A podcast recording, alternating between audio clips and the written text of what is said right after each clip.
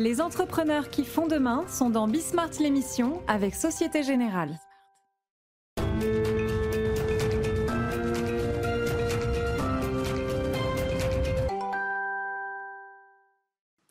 Bonjour à tous, bienvenue dans Bismart, l'émission. Aujourd'hui, à l'aube de ce deuxième euh, reconfinement, eh bien, nous allons aller voir deux secteurs qui sont particulièrement touchés. On ira prendre le pouls du côté des salles de sport et également du côté des euh, petits commerçants. On découvrira ensemble Youbo. C'est un euh, réseau social destiné aux adolescents, un réseau social français qui cartonne, mais aux États-Unis principalement. On nous expliquera cette bizarrerie.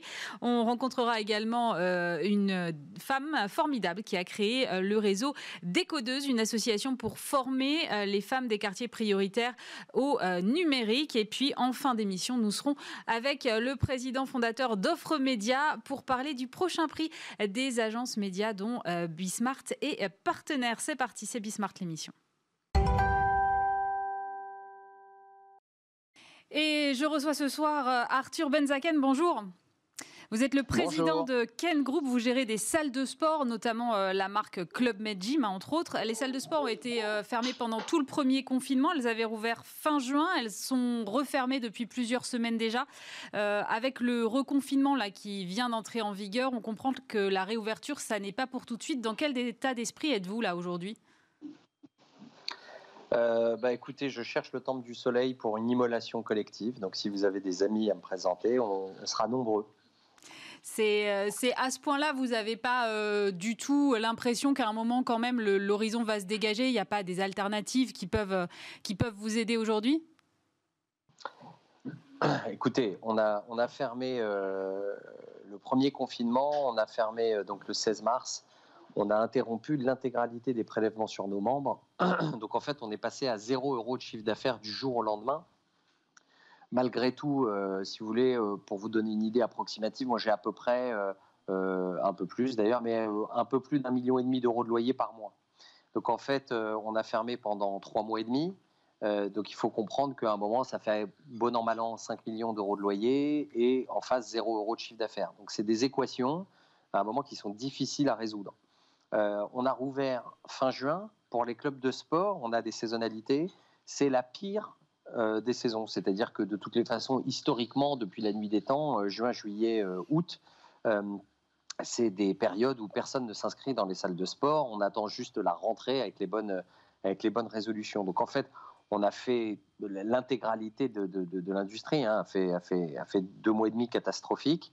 Et en fait, on essayait de, remonter un petit peu la pente parce que ça a fait quand même des, des sérieux dégâts ce premier confinement et on nous a refermé le 25 septembre, c'est-à-dire que ça revient à peu près à fermer la grande récré un, mois de décembre, hein, nous, fermer en septembre. Et donc euh, voilà, on nous a dit qu'on allait fermer pendant pendant dix jours. Et euh, donc aujourd'hui, vous voyez, on est bientôt début novembre et on comprend que dans le meilleur des mondes, ce sera pas avant la fin de l'année. Donc en fait, je vous confirme, on va refermer trois mois. Donc en fait, euh, oui, à la fin, ça fait euh, plus de la moitié. En fait, ça fait une année pratiquement à zéro euro de chiffre d'affaires et avec des charges fixes extrêmement lourdes en face. Donc euh, bon, même si on voit des horizons, oui, j'ai pas de doute sur le fait que le sport soit une valeur refuge, sur le fait que le jour où on aura un vaccin et que s'il n'y a pas trop de, destruction sociale, bah, qu'il y ait une reprise un jour dans le, dans le sport. Mais malheureusement, je pense que personne aujourd'hui n'est capable de prédire ça. Euh, ça veut dire que là, vous n'avez pas réussi à négocier quoi que ce soit avec vos bailleurs, par exemple?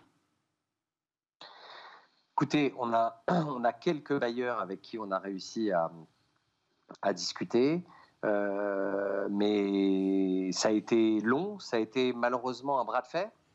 En tout cas, 99 euh, fois sur 100, c'est un bras de fer, c'est un rapport de force qui s'installe pour pouvoir entamer une discussion. Ce qu'on trouve dommageable, parce qu'effectivement, euh, si vous voulez, nous, par exemple, quand on a interrompu l'intégralité des prélèvements sur nos membres, euh, on ne s'est pas posé la question de savoir si c'était de notre faute ou pas. Bien sûr que ce n'était pas de notre faute. Euh, bien sûr que les clients avaient signé un contrat d'abonnement avec 12 mois consécutifs, mais on ne peut pas faire porter la charge de la responsabilité à des membres alors qu'on ne leur délivre pas la prestation. On espérait avoir le, le, même genre de relation avec nos bailleurs, c'est-à-dire qu'en fait, il nous loue un bien avec une bonne délivrance et avec une jouissance paisible. et par essence, on ne pouvait pas jouir des biens qu'ils nous louaient, donc on espérait en fait qu'ils annulent unilatéralement leur loyer, mais effectivement, ça n'a pas été le cas. Donc on a, des, rapports, on, a réussi à dealer avec avec euh, quelques bailleurs sur lesquels on a fait nous-mêmes des efforts. On a décidé de prendre effectivement une partie de ces loyers. Et puis sinon, avec beaucoup de bailleurs, on est en contentieux. Justement, le, gouvernement semble avoir compris, parce qu'ils ont incité, là, euh, pas plus tard que, jeudi soir, les bailleurs à réduire leur loyer en proposant que les propriétaires bénéficient de crédits d'impôt s'ils acceptaient, par exemple, de renoncer à un mois de loyer. Euh, c'est suffisant selon vous ou est-ce qu'il faut aller, aller plus loin? Écoutez, alors ce qui est toujours difficile, si vous voulez, c'est que euh, on, a un gouvernement qui est au milieu d'une tempête et on peut certainement, enfin, ils doivent vivre une période. Euh, j'imagine que si c'est très difficile pour nous, chefs d'entreprise, j'imagine que pour eux, ça, doit être multiplié par un million. Donc, euh, je ne peux absolument pas jeter la pierre à qui que ce soit dans le gouvernement et encore moins Bruno Le Maire et Alain Griset, qui qui, mettent beaucoup de cœur en plus à l'ouvrage. Euh, maintenant, malgré tout, je pense qu'il y a un vrai problème de paradigme euh, dans le fond, c'est-à-dire que déjà, on a relevé le problème des, des, baux euh, et des loyers pendant le premier confinement. et quand la grogne était un petit peu montée, Bercy a mis en place une médiation qui s'est révélée, pardon, mais pour le coup, une farce. C'est-à-dire qu'en fait, la médiatrice, bah, grosso modo, travaillait pour les bailleurs. Hein. Euh, donc euh, ça ne pouvait pas aboutir. Euh, et là, ce jour, effectivement, ils ont fait cette proposition de crédit d'impôt que je ne peux que saluer parce que par essence, elle va dans un sens où ça va nous, en tout cas, elle va inciter les bailleurs à, faire un geste. Mais j'ai un problème de paradigme de fond. Ce problème de paradigme de fond, c'est que j'ai la sensation, et pardon encore une fois sans jeter la pierre, mais j'ai l'impression qu'en fait le gouvernement a quand même fait le choix des rentiers contre le choix des travailleurs. Et ça me pose un problème parce que si vous voulez que ce soit les bailleurs ou les assurances, aujourd'hui, euh, c'est 10 000 emplois tout mouillés euh, en France. Et effectivement, il est hors de question pour eux de toucher à ce jour euh, à ces rentiers. Quand je dis rentiers, malgré tout, pardon, hein, ils font un travail, ils fournissent un travail, ils créent de la richesse par ailleurs. Enfin non, ils, assurent la richesse. Mais c'est très délicat, c'est-à-dire que dans un premier temps, le gouvernement n'a pas eu de problème à faire porter 100% de cette crise économique pour les établissements accueillants du public. Donc en fait, en nous fermant unilatéralement et euh, en se disant on va vous faire un prêt garanti par l'État. Donc en fait, on s'est endetté sur pas mal d'années à hauteur de 25% de notre chiffre d'affaires quand on pouvait, quand on pouvait. Euh, et puis là, on voit bien qu'on on a déjà tué toutes ces réserves. Mais par ailleurs, effectivement, on n'a pas contraint les bailleurs. Et donc, en fait, les bailleurs, qu'est-ce qui s'est passé? Ils ont non seulement eu un euh, prêt garanti par l'État, ils ont eu euh, des banques qui ont accepté 100% euh, de décaler les échéances bancaires. Et donc, en fait, à la fin, on se retrouve, bah, si on leur paye les loyers, c'est même plus qu'ils vivent plus la crise, c'est que c'est un effet d'aubaine. Donc, je ne vois pas dans quel monde et pourquoi des bailleurs ou des assurances profiteraient de cette crise. Il n'y a pas de raison. Comme les assurances, effectivement, avec qui il faut vraiment batailler pour obtenir des remboursements de pertes d'exploitation, quand bien même elles seraient écrites noir sur blanc, il y a toujours une recherche d'une interprétation d'un autre article qui pourrait faire annuler le remboursement d'une autre. Et on commence à recevoir déjà des primes d'assurance pour les années prochaines qui sont en augmentation. Donc, je, dis juste que même cette euh, idée que vient de reprendre euh, Bruno Le Maire sur le fait d'inciter euh, les bailleurs à annuler les loyers, donc en, tout cas à participer, c'est en fait sous système de crédit d'impôt, c'est-à-dire c'est faire un chèque aux bailleurs. alors, je peux que le saluer parce que théoriquement, ça devrait les inciter à annuler, mais en fait, dans le fond, ça revient sur ce même syndrome qui est extrêmement compliqué, c'est-à-dire, pourquoi est-ce que Bercy devrait faire un chèque, un chèque au bailleur, c'est-à-dire en fait remplacer euh, le preneur pour que euh, le, bailleur accepte de faire ce geste c'est à cause de ces charges notamment que le syndicat de, votre secteur là, estime que 10% des 4500 clubs de sport en France euh, pourraient fermer définitivement après ces confinements? Écoutez, euh, je ne connais pas les chiffres. Ce que je peux vous expliquer sur, euh, sur notre, euh, notre branche, déjà en un, c'est qu'on participe de manière inéluctable et sur toutes les enquêtes de la haute santé, de, de, la haute autorité de la santé, à, l'immunité de nos concitoyens. Donc, on leur fait faire du sport, on augmente leur résilience, on augmente leur, leur capacité immunitaire, et donc, le fait de nous fermer pose par ailleurs un autre problème de santé publique. Euh, et euh, le problème sur nos activités, pour que vous compreniez, imaginons que demain j'ai un club de sport qui va faire 1000 euh, membres au mois de septembre, ou, 1000 inscriptions, ou 1000 personnes qui payent. Sur les 1000 personnes qui payent, je vais avoir 800 renouvellements et 200 nouveaux. Donc, quand vous avez deux, deux confinements comme ça consécutifs et vous avez juin, juillet, août, euh, entre. Il faut comprendre que beaucoup de clubs de sport ont eu des pertes d'abonnement de quasiment 50% de résiliation. Donc, qu'est-ce qui se passe sur mon septembre de l'année prochaine? Je vais me retrouver avec un mois de septembre, au lieu d'avoir 800 renouvellements, je vais me retrouver avec 400 renouvellements. Donc, même si je fais la même année que mes très grandes années, je fais 200 nouveaux, là où je faisais 1000 membres, en septembre 2021, je vais en faire 600.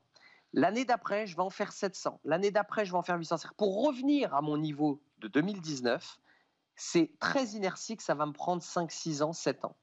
Donc en fait, je vous confirme que ces confinements ont abîmé durablement euh, euh, nos, activités. Vous-même, vous avez perdu des abonnés dans, vos, dans les différentes marques que vous gérez? Oui, bien sûr, bien sûr.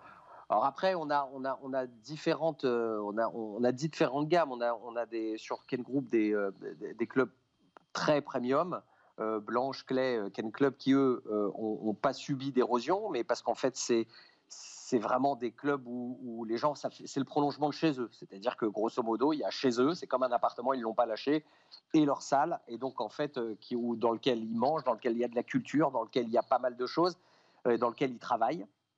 Et donc ça, pour le coup, on n'a pas connu ou très peu d'érosion. sur les CMG, on a connu une érosion un petit peu plus, euh, un petit peu plus forte, mais qu'on a réussi à endiguer euh, par, euh, par, bah, par le fait voilà, d'annuler les prélèvements instantanément, par le fait qu'on a organisé des cours en live gratuits, accessibles à tous dès le 16 mars, qu'on a, on a travaillé avec la PHP, qu'on a, on a soutenu les soignants et que en fait, on les a amenés, nos clients, à soutenir ces initiatives et donc, ce qui fait qu'on a, enfin voilà, on a, une, a une très bonne cohésion, une un très bon dialogue avec nos membres. Mais malgré tout, on, subit bien sûr des désabonnements. Et la salle de sport digital, alors, parce qu'on a vu beaucoup d'initiatives de ce genre fleurir là pendant le premier confinement, ça marche vraiment? Quel retour est-ce que vous avez, vous? C'est un axe de développement? Alors, bon, nous, on a l'habitude de jamais faire les choses à moitié. Donc, le problème, c'est qu'on est effectivement en développement. Euh, la, seule chose, c'est que la, simple salle digitale pour une simple salle digitale, euh, ça ne suffit pas.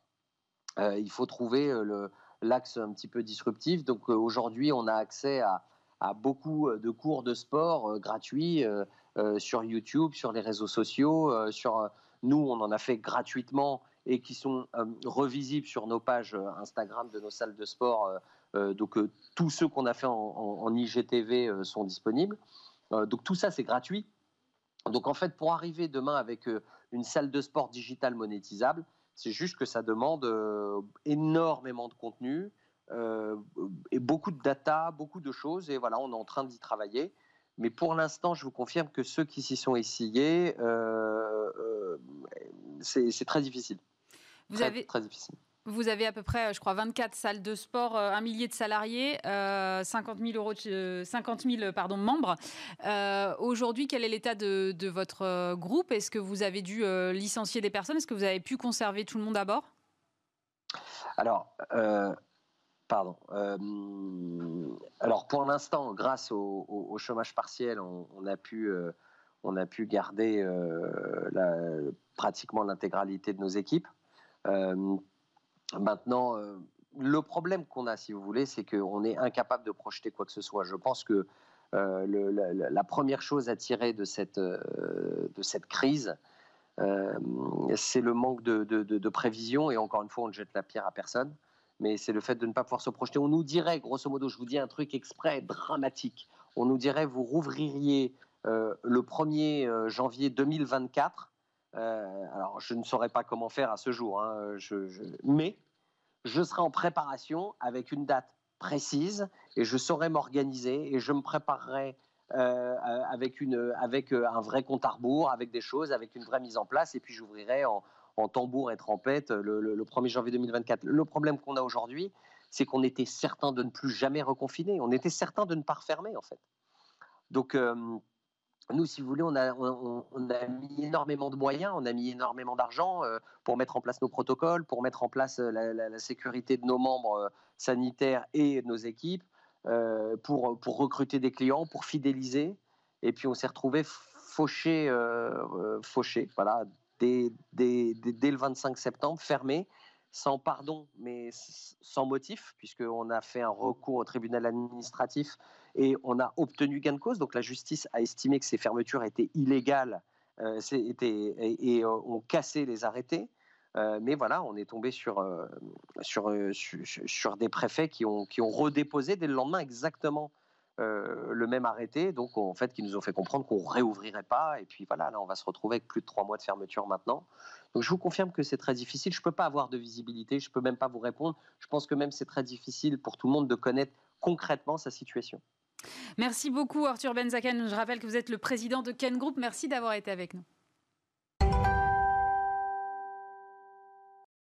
Et je suis maintenant en compagnie de Sacha Lazimi. Bonjour. Bonjour. Vous êtes le cofondateur de Yubo. Alors Yubo, euh, c'est pas un réseau social pour moi, c'est un réseau social pour les jeunes. Ça s'adresse euh, aux jeunes à partir de 13 ans.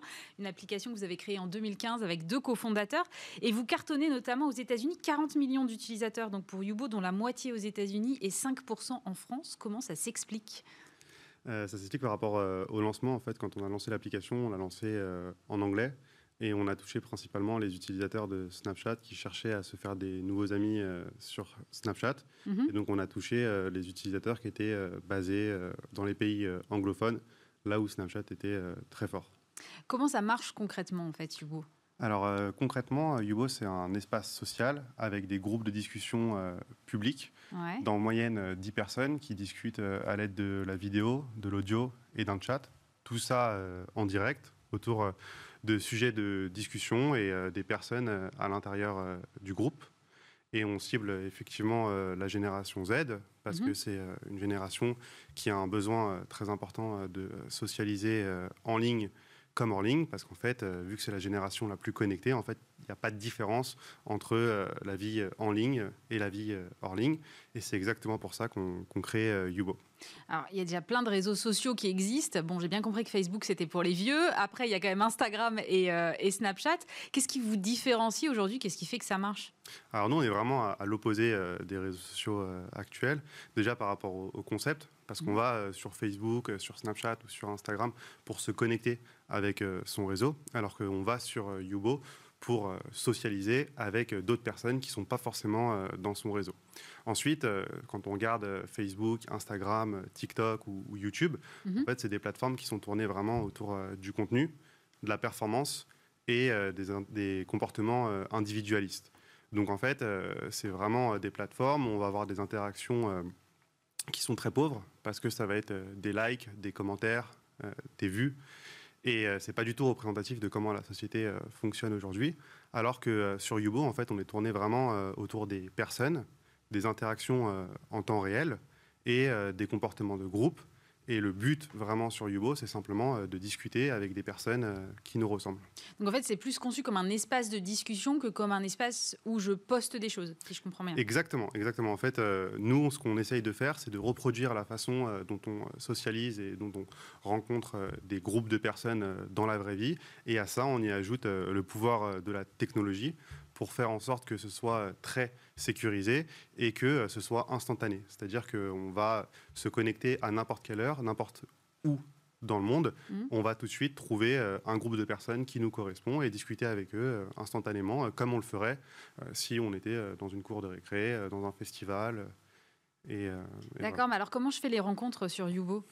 Je, coche des cases selon mes centres d'intérêt et j'ai des groupes qui apparaissent Non, c'est exactement euh, comme dans la vraie vie. Donc, euh, si on imagine qu'on rentre dans un espace euh, où il y a beaucoup de monde qui sont là pour socialiser, en mm. fait, ce qui va se passer, c'est qu'on a des groupes de personnes qui vont se former naturellement. Et donc, quand on arrive sur Yubo, on voit ces groupes de personnes, on voit les personnes qui dirigent la discussion grâce à leur photo de profil. Ensuite, il y a le titre de la discussion, donc ça peut être Fortnite, débat Trump-Biden. Mm. Et ensuite, on voit le pays des utilisateurs et le nombre de participants.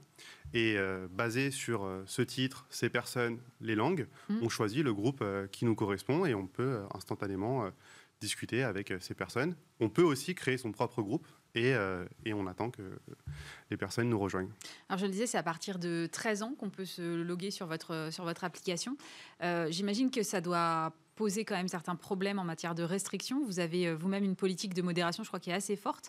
Vous pouvez nous en parler? Oui, bien sûr. Alors, on a une, euh, aujourd'hui, on est très fiers parce qu'on est un des leaders en termes de modération euh, en temps réel. Donc, comme vous l'avez dit, parce que premièrement, on a des règles qui sont très strictes.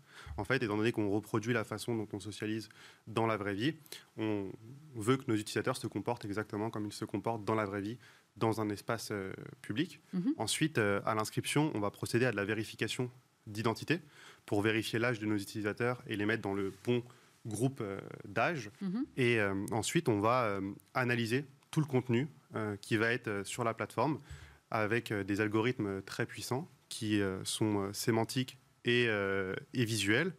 Et dans un dernier temps, on va analyser tout ça avec des spécialistes de la modération, qui sont en fait des modérateurs humains, qui vont analyser tout ce qui a été signalé par la communauté, tout ce qui a été signalé par euh, nos algorithmes et tout ce qui n'a pas euh, été encore euh, signalé pour qu'on s'améliore au fur et à mesure. Vous avez des, filtres à l'intérieur des, groupes par âge, les mineurs pas avec les majeurs Comment est-ce exactement, Exactement. En fait, on fait des, groupes d'âge exactement comme dans, la vraie vie. Et donc, plus concrètement, en fait, les mineurs sont avec les mineurs, les majeurs sont avec les majeurs. Et à l'intérieur de ces groupes d'âge, on, a aussi créé d'autres euh, groupe d'âge pour protéger, euh, par exemple, les 13-14 ans qui vont principalement rester avec euh, les 13-15 ans, les 15-17 ans qui vont rester avec les 15-17 ans, parce que c'est comme ça que ça se passe dans la vraie vie et qu'on on ne va pas forcément avoir des discussions quand on a 13 ans avec quelqu'un de 21 ans. Et du coup, une fois qu'on a 20, 21 ans, on, quitte la plateforme ou il y, y, a des gens qui restent plus longtemps? Non, non, pas du tout. Alors déjà, nous, le 80% de nos utilisateurs, ils ont entre 16 et 21 ans. Donc euh, notre cœur de cible, c'est vraiment euh, les 16-21 euh, ans aujourd'hui. Et on a des utilisateurs qui ont jusqu'à 25 ans. Et c'est vrai qu'on n'a quasiment pas d'utilisateurs au-dessus de, 25 ans. Donc on cible vraiment toute la génération Z, parce qu'on on a créé Yubo il y a 5 ans, et il y a 5 ans, on avait 99% de nos utilisateurs qui avaient entre 13 et 17 ans, mhm. et aujourd'hui, on a 99% de nos utilisateurs qui ont entre 13 et 25 ans. Donc nos utilisateurs grandissent avec nous, et on va bien sûr toucher les générations suivantes parce qu'elles seront encore plus connectées que la génération Z et que nos générations. Justement, vous travaillez, je crois, aussi avec des associations de protection de l'enfance. C'était important, ça, de pouvoir mettre euh, tout de suite un frein à toutes les dérives possibles, parce qu'évidemment, avec des mineurs, c'est très, euh, très risqué quand même. Exactement. Donc, euh, on part du principe en fait qu'on doit travailler main dans la main avec les associations, et les gouvernements et tous les acteurs pour créer en fait un internet qui soit plus safe parce que tout ce qui peut se passer en fait dans la vraie vie peut se passer en ligne et on ne peut pas résoudre ce problème si on ne travaille pas main dans la main avec toutes les plateformes et les décideurs et les associations. Vous avez euh, vécu, euh, j'imagine, le confinement, vous, euh, non pas comme l'invité précédent dans une phase un peu compliquée, mais plutôt dans une phase de développement, parce qu'évidemment, on a tous passé beaucoup plus de temps devant nos écrans. Je ne sais pas si ce sera le cas là, puisque les, conditions sont un peu différentes, mais vous avez vu, vous, une vraie progression du nombre d'heures passées sur votre plateforme? Effectivement, on a vu une progression de, quasiment 400% sur nos notre engagement euh, sur, euh, sur la plateforme. Nous, en fait, nos utilisateurs, ils utilisent principalement euh, Yubo après les cours, les week-ends et pendant les vacances. Mhm. Donc, quand il y a un confinement, c'est tous les jours dimanche ou tous les jours les vacances. Et, donc, et donc, forcément, ils utilisent beaucoup plus Yubo et, et, on est très content d'être là pour leur permettre d'avoir un espace où ils peuvent avoir exactement les mêmes discussions qu'ils auraient dans la vraie vie avec leurs amis. C'est quoi le, modèle publicitaire? C'est le modèle économique. Voilà, le lapsus est révélateur. C'est la publicité comme sur les autres réseaux? Non, c'est pas du tout euh, la publicité. Donc encore une fois, on est à l'opposé euh, des autres réseaux, euh, même dans le business model, parce qu'en fait, nous, on a mis en place des options payantes. Il n'y a mhm. aucune publicité sur la plateforme. Et en fait, on met en place des options payantes qui permettent d'améliorer l'expérience de nos utilisateurs en faisant en sorte qu'ils aient plus rapidement des groupes de discussion qui leur correspondent ou plus rapidement des interactions avec des nouvelles personnes. Et c'est un petit peu un modèle qu'on a pris dans le gaming. Euh, qui fonctionne très bien, un peu comme sur Fortnite où on peut acheter euh, des skins euh, pour son personnage, des, des habits personnalisés pour son personnage. Et on fonctionne pareil, on pense que c'est vraiment le futur de la monétisation d'une plateforme sociale, que c'est beaucoup plus sain parce qu'on n'utilise pas les données de nos utilisateurs pour les revendre, on les utilise pour leur permettre d'avoir une expérience encore meilleure. Parce que quand même, euh, vous, détenez une mine d'or en fait pour, euh, pour les marques. Parce que tout le monde aimerait mettre la main sur cette génération et pouvoir lui vendre tout un tas de trucs. Donc euh, vous, vous ne cédez pas à cette tentation-là?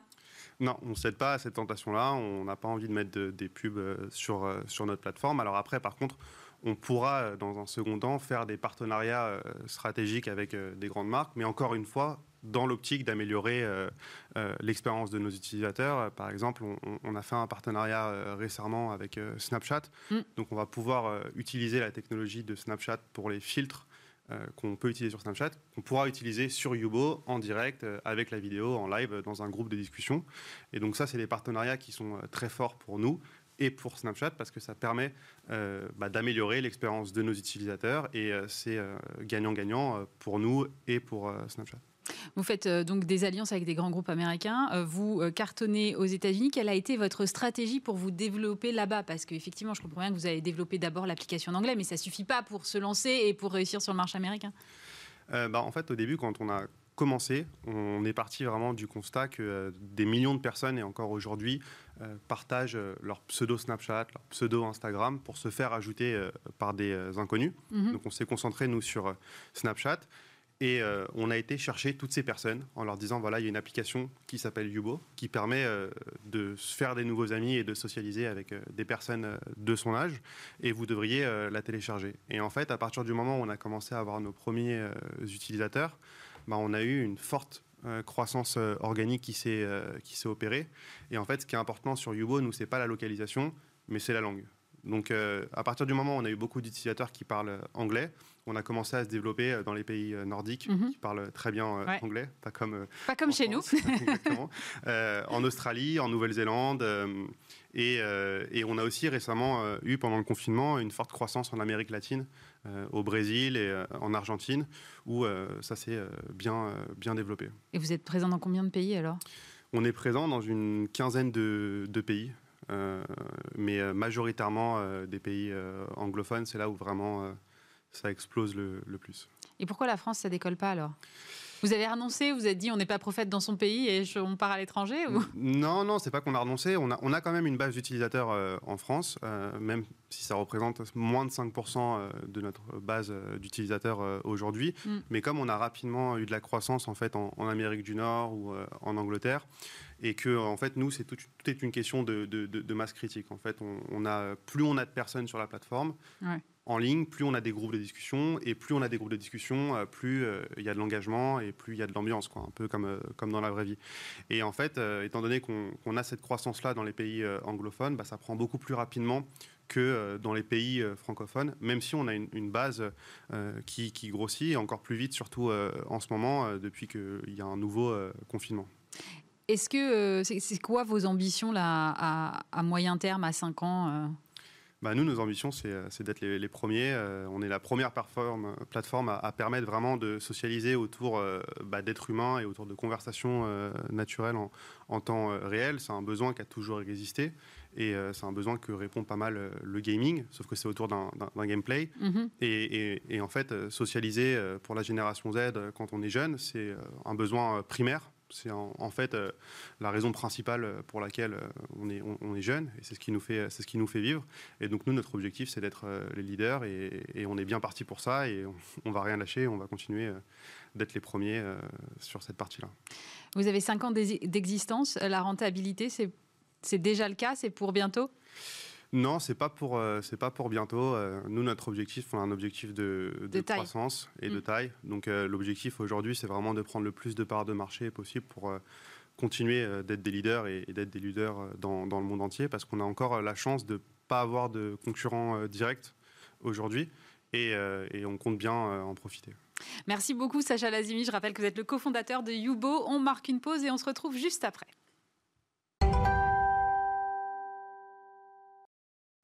Et je suis maintenant en compagnie de Francis Palombi. Bonjour. Bonjour. Vous êtes président de la Confédération des commerçants de France. Alors on entre dans une nouvelle séquence de confinement avec une ligne de partage entre des commerces dits essentiels qui ont le droit d'ouvrir et les commerces non essentiels qui sont fermés. En gros, on se retrouve dans la même situation qu'au printemps dernier. Oui, on se retrouve dans la même situation qu'au printemps dernier, euh, encore, euh, encore plus, plus, plus fortement. D'abord parce que les commerces sont plus affaiblis. Mm. Ça fait des gilets jaunes en passant par les grèves et le Covid. Première, euh, première opération de Covid et puis maintenant une deuxième, un deuxième confinement.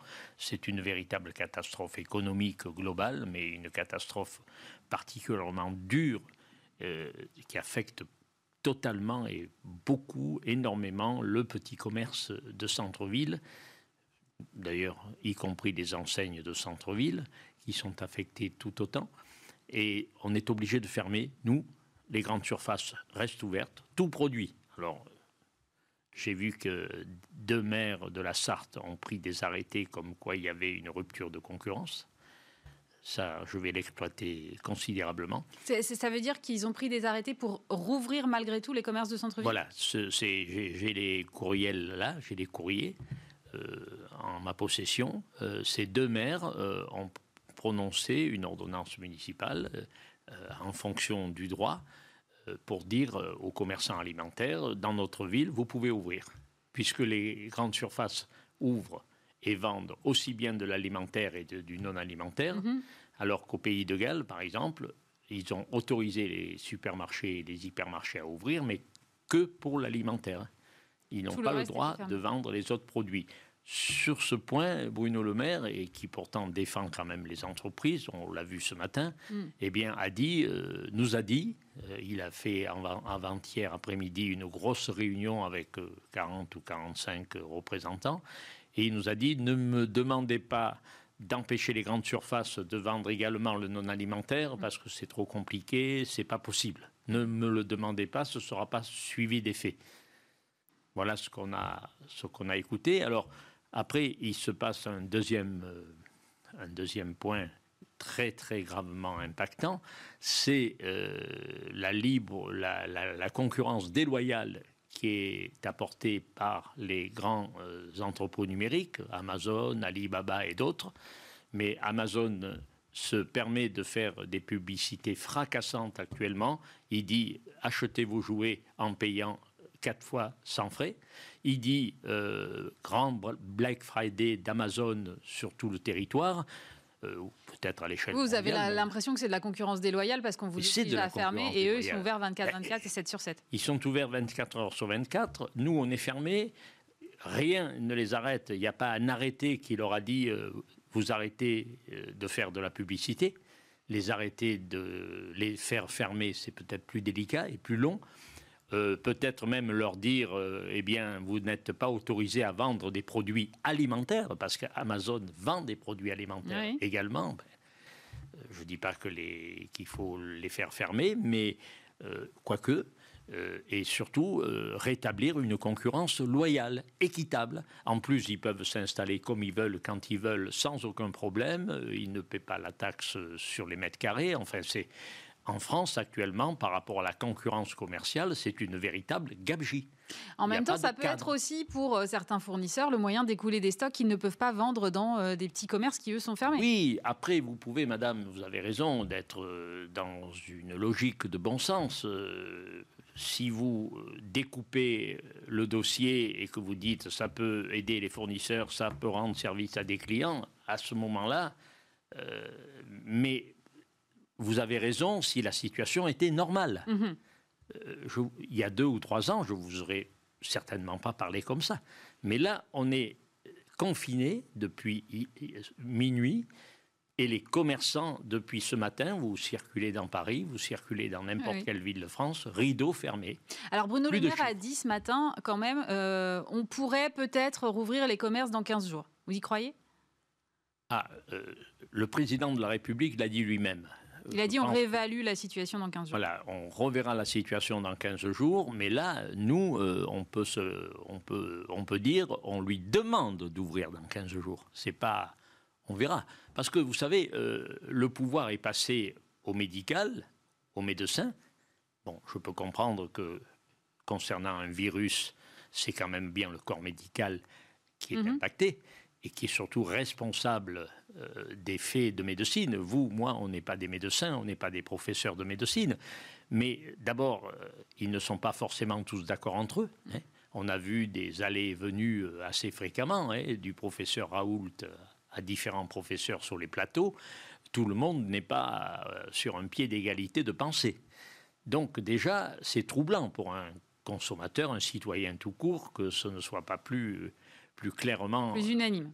Unanime. Bon, c'est vrai que on n'avance pas beaucoup euh, sur la recherche pour l'instant et certainement que tous les chercheurs sont à pied d'œuvre. Je jette pas l'opprobre et je ne me mêlerai pas, bien sûr, de commenter de trop le côté médical. Mais on a compris que le président de la République euh, avait conçu qu'il fallait reconfiner. Donc on est reconfiné. Alors, mais pas d'une manière aussi claire qu'on veut bien l'annoncer. Euh, les entreprises peuvent travailler. euh, on conseille Vous avez, euh, fortement- vous avez l'impression d'être les seuls un peu punis? Ah ben, on est les seuls punis. Bon, là, sur ce coup, euh, le président de la République a- nous a fait un sale coup sur Alors, le commerce Il y a les sénateurs quand même qui sont venus euh, à votre secours un petit peu, je crois, la nuit dernière. Ils ont adopté un amendement à l'unanimité contre l'avis du gouvernement euh, pour permettre aux préfets de rouvrir localement les petits commerces si la situation sanitaire le permet. Ils ne comprennent pas que les cordonniers, libraires et fleuristes doivent fermer alors qu'en parallèle, on disait, les, les grandes surfaces ont le droit de rouvrir. Et les bijoutiers. Vous pensez qu'il faut euh, laisser la, la main aux préfets? Par On parlait des maires tout à l'heure. Ça peut être les préfets en fonction Ah de la situation écoutez, sanitaire locale euh, qui euh, prennent la main Je, sur je considérerais, bon, vous me l'apprenez, bon, je- le Sénat, je le savais, euh, bon, les, les arrêtés de maire, je l'ai découvert cet après-midi, Euh, c'est une avancée par rapport à un confinement total et une fermeture radicale totale. Là, c'est, à part quelques professions, heureusement, mais nous, nous, a demandé, nous avons demandé des exceptions sur le jouet, euh, sur... Surtout à l'approche de Noël où ils font, euh, je crois, plus de 50% de leur chiffre d'affaires. Voilà, sur la librairie, euh, sur la maroquinerie. Ce sont des gens qui font entre 30 et 60% de leurs chiffres en fin d'année. Oui, bien sûr. Donc vous concevez que c'est quand même important pour eux. Alors le gouvernement, Bruno Le Maire, a annoncé des aides renforcées. Mhm. Bruno euh, Alain Griset, notre nouveau ministre des PME d'excellence, parce que lui-même a été, a été taxi en tant qu'entreprise, donc il connaît bien le monde, il fait ce qu'il peut. Et je dois reconnaître aussi, et je le dis sur votre euh, télévision, eh bien, euh, il y a eu quand même un combat qui a été mené par euh, Bruno Le Maire et Alain Griset pour dire au président, surtout ne reconfinez pas et ne prononcez pas la fermeture des magasins. Ils se sont battus, mais ce ne sont pas eux en finalité qui décident. Oui, bien sûr. Ils sont ministres. Donc, euh, voilà la situation. Si dans 15 jours ça s'arrête, c'est moins dramatique que ça ne le serait si ça se poursuit jusqu'au 15 décembre. Si ça se poursuit jusqu'au 15 décembre, considérez que les achats de Noël sont morts. Seront passés les grandes surfaces, seront passés les grands dépôts numériques, donc euh, autant dire que les commerçants n'auront plus les yeux que, les yeux pour pleurer. Il y a une autre fédération, là, celle du commerce et de l'habillement, qui demande d'autoriser les Français à se rendre dans un magasin non alimentaire deux heures par jour. Ça peut être une piste si on veut éviter trop euh, d'agglutinement, on va dire, sur- dans, dans- dans certains. Oui, alors c'est une piste. Je connais bien le président Éric Merz. Euh, Il y a des, le président de la chaussure m'a demandé euh, si les commerçants euh, ne pouvaient pas recevoir des clients régulièrement dans leur magasin, mais par rendez-vous. Mhm. Mettons-vous. Oui, vous certains achetez une opticiens, par exemple, l'avaient fait. Oui, oui. Chez un chausseur, vous prenez rendez-vous et il vous reçoit demain après-midi à 16h. Vous achetez vos chaussures Mhm. et vous partez. C'est des solutions, ce sont des solutions, mais lesquelles euh, vont-elles aboutir? Je ne peux pas vous le dire. C'est des solutions. Je, je suis d'accord. Sur, euh, sur les perspectives, là, évidemment, j'imagine que ça va forcément entraîner euh, des fermetures définitives de certains commerces qui risquent d'être à bout de souffle. Est-ce que à moins, à moins, vous avez raison que plus que la première, plus que la première fois, ça sera les risques de faillite risquent d'être plus grands. Mais si on en croit Bruno Le Maire ce matin, avant-hier, hier Alain Griset, il y a quand même euh, un effort de l'État. Euh, le prêt de solidarité peut atteindre 10 000 euros par mois, selon les entreprises. Euh, le, le, fonds de solidarité, le fonds de solidarité de base, à partir du moment où une entreprise dépasse 50% de perte de chiffre, mhm. il, sera, il aura les 1500 euros de fait les loyers pourront être bloqués, voire exonération de loyer pendant un temps donné. Mais par contre, euh, le ministre Griset et le ministre Le Maire octroieront des facilités, des avantages fiscaux aux bailleurs et aux propriétaires. Oui, un mois de, en crédit d'impôt. Euh, pour rembourser les prêts engagés ou les futurs prêts euh, qui, se, qui s'engageront, on pourra aller, on augmente le délai de remboursement au-delà de, de 5 ans. Ce sera un an de plus. Oui il y a des mesures, elles ne sont pas neutres. Il faut reconnaître qu'elles ont le mérite d'être mises en place et elles vont être utilisées, comme ça a été le cas au premier, au premier confinement, par les, ceux qui en ont besoin. Est-ce que derrière, il n'y a pas aussi toute la problématique des centres-villes? C'est-à-dire, on a déjà des centres-villes euh, qui euh, se meurent dans certains endroits. Exactement. Comment est-ce qu'on donne euh, effectivement envie à des gens de prendre des commerces et de s'installer dans des centres-villes dans cette situation-là? Ah ben, écoutez, euh, la, revitalisation des, centres-villes actuellement, et ben, j'espère euh, considérer que c'est momentané quand même. Et on ne va pas rester en virus toute la vie quand même. Et, euh, il va bien y avoir un vaccin. moi, je travaille avec certains ministères sur la revitalisation des centres-villes. C'est certain que les centres-villes sont affectés mais on s'est rendu compte que parce qu'on a laissé à volo s'installer des grandes surfaces, des grands centres commerciaux en périphérie pendant 20 mm. ans, 25 ans, eh bien, euh, la saturation a eu lieu. Même les grandes surfaces elles-mêmes sont en perte de chiffre d'affaires. Donc, euh, c'est pour cette raison que j'ai demandé hier après-midi au ministre de bien vouloir lancer au niveau du gouvernement à leurs frais, euh, aux frais de l'État, mhm. une grande campagne vers les consommateurs, vers les citoyens. Attendez la réouverture des magasins pour faire vos achats de Noël et venez acheter dans les centres-villes. Vous avez été entendu? Le ministre m'a dit qu'il pensait à une opération de centre-ville. Non, il m'a pas débouté euh, radicalement. Donc vous avez quand même l'impression qu'il y a un certain soutien politique, en tout cas. Non, euh, comme le président de la République a pris cette catastrophique mesure de confinement, c'est évident que euh, les pompiers euh, qu'on représente les ministères sont là. Et parce que si euh, on ne nous suit pas, si on ne nous écoute pas et qu'on nous met dans la situation désastreuse où on est en train de nous mettre, là, il y a, un sitting devant Bercy ou devant l'Élysée dans quelques, dans quelques jours. On y pense. Hein. On pense à faire une manifestation nationale. Ce n'est pas dans notre éthique. Les commerçants euh, on l'a vu pendant les Gilets jaunes, on a été affecté, on a dû fermer, on n'a pas forcément été remboursé après les fermetures, à la suite des fermetures sur le circuit des manifestations, mhm. mais on n'est pas descendu dans la rue. Mais là, avec ce deuxième confinement prononcé par le président et la situation qui empire et les disparités commerciales flagrantes, là, on n'est pas dans le... Quand euh, ce matin, j'ai appris que la FNAC et Darty restaient ouverts, mettez-vous à la place. Mettez-vous à la place d'un commerçant en électroménager ou en télévision. De quoi il a l'air? On lui dit de fermer et les autres, ils sont ouverts et encore, ils font des promotions. Merci. Ils, font des Black Friday. Alors, Merci beaucoup, Francis Palon. Je rappelle que vous êtes président de la Confédération des commerçants de France. Merci d'avoir été avec nous.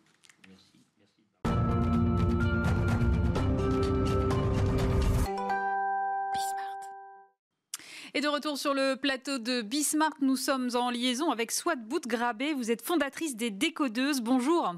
Alors, les Décodeuses, c'est une association qui forme les femmes au codage informatique. Comment est-ce que vous est venue cette idée, Swad Alors, bonjour. Euh, effectivement, euh, on forme les femmes au métier de la programmation parce que je suis moi-même passée par là. Euh, après une dizaine d'années dans la banque, j'ai choisi la reconversion professionnelle vers le métier de la programmation parce que c'est un métier valorisé et en tension. Et donc, une fois que je suis arrivée sur le marché et que je me suis aperçue qu'il y avait très peu de femmes, j'ai eu envie de contribuer à attirer plus de femmes par de l'initiation et de la formation. Vous-même, c'était votre, votre, vous avez passé du temps dans la banque, mais vous êtes reformée ou, ou finalement vous avez appris un peu toute seule? Alors, les deux. Euh, j'ai un peu appris euh, seule à la maison. Et puis, euh, on est en France, il faut une certification, il faut un diplôme. Donc, j'ai passé une certification dans, une école de programmation. Alors, vous le disiez, quand vous êtes arrivé dans ce milieu-là, il y avait très peu de femmes. Et je voyais en 2018, les femmes ne représentaient que 17% des effectifs dans le numérique français. C'est une étude de GenderScan. Qu'est-ce qui explique ça, d'après vous?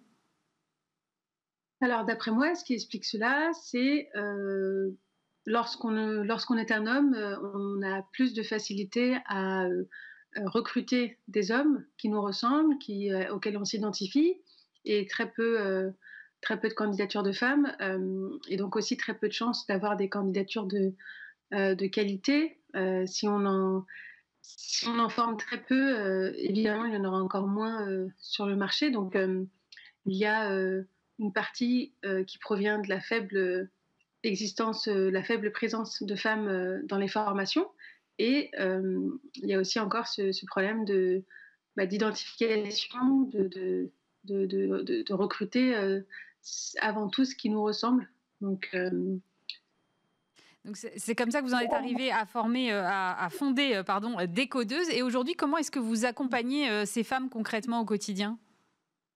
Alors on a créé en fait un parcours qui va de l'initiation euh, à l'accompagnement à l'emploi. C'est-à-dire qu'on a un parcours qui va euh, d'abord commencer par des ateliers d'initiation à la programmation pour découvrir le métier, c'est-à-dire on va, pratiquer euh, la programmation sur plusieurs journées pour s'assurer que on, sait ce que c'est que de programmer, de créer des pages web, de, découvrir différents langages. Ensuite, une fois qu'on a créé en fait cette, cette, appétence, une fois qu'on a confirmé ce choix d'aller de, plus loin dans la formation, là, on, a créé en fait une formation sur six mois, euh, qui est donc une formation intensive euh, à temps plein, durant laquelle en fait on se forme à des langages qui sont très demandés sur le marché.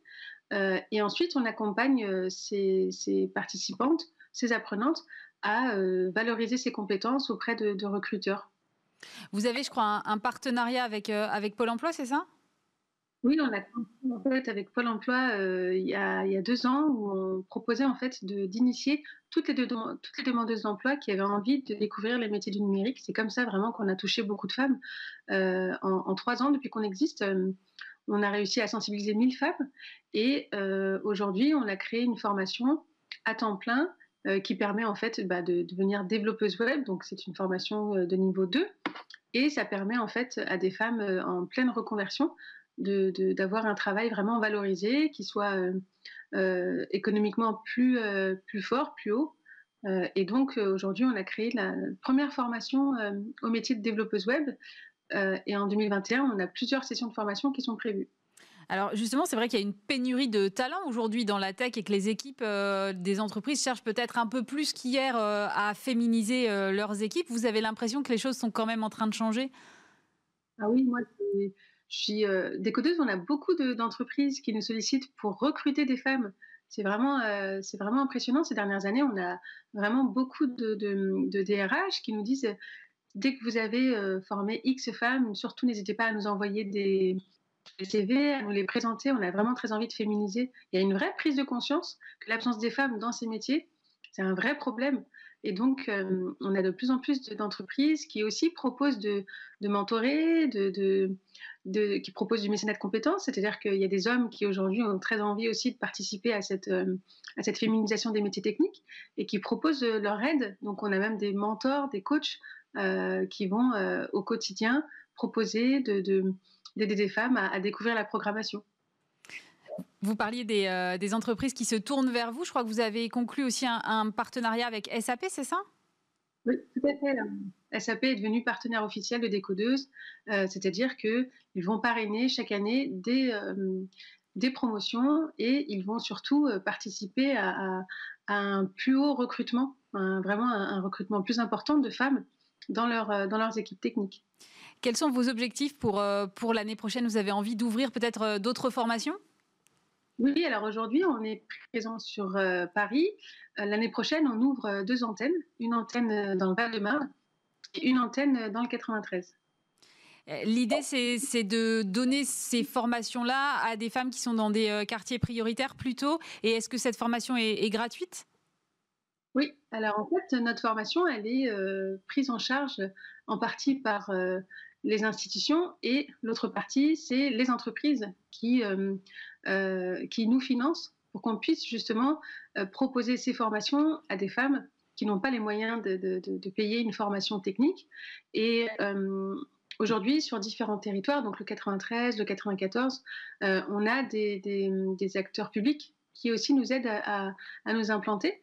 Et donc, on a euh, très envie de montrer que Déco2, c'est une solution euh, vraiment qui vient répondre à une grande, grande, grande problématique de, chômage dans les quartiers prioritaires et les quartiers ruraux aussi, parce que dans les Hauts-de-France, on a aussi des, entreprises qui nous sollicitent. Et donc, il y a aussi une possibilité qu'on aille là-bas. Comment, euh, comment est-ce que vous voyez l'avenir de décodeuse à, on va dire, 5 ans, 10 ans? D'ici 5 ans, on, aura certainement une dizaine d'antennes dans différents euh, quartiers prioritaires.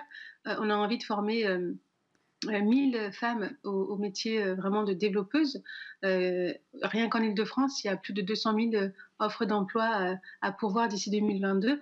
On a vraiment envie de participer très fortement à recruter et à vraiment attirer plus de femmes vers ces métiers et répondre à cette problématique de, diversification du secteur euh, et de féminisation de ce secteur qui est euh, en, forte tension.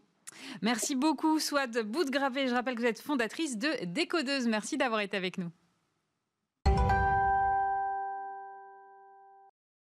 Et pour terminer cette émission, je suis en compagnie de Thierry Amar, président fondateur d'Offre Média. Bonjour. Bonjour Elie. Alors c'est quoi Offre Média?